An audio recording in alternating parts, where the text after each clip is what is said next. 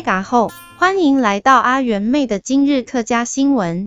今天的重点新闻是，台湾头份永真宫遵照传统，在妈祖圣诞庆祝活动中，让十二尊妈祖换上了新的客家圣袍，以展现台湾客家文化的特色。在花莲，也有金曲奖入围歌手教授客家音乐，让独特旋律继续在当地流传。而南投的桐花季也邀请大家走访当地的客家庄，体验客家文化风情。此外，位于新北市的沙头角解禁村落淡水坑村，已经从喧闹中平静下来，成为了人们向往寻找宁静的旅游景点，历史文化价值备受肯定。最后，还有感人的故事分享，关于一位创新古早味的母亲，她不断努力奋斗，用劳动换取幸福，成为了家人的支柱和榜样。在新竹，也有免费亲子客语课程开设。希望能让更多人学习客家语言，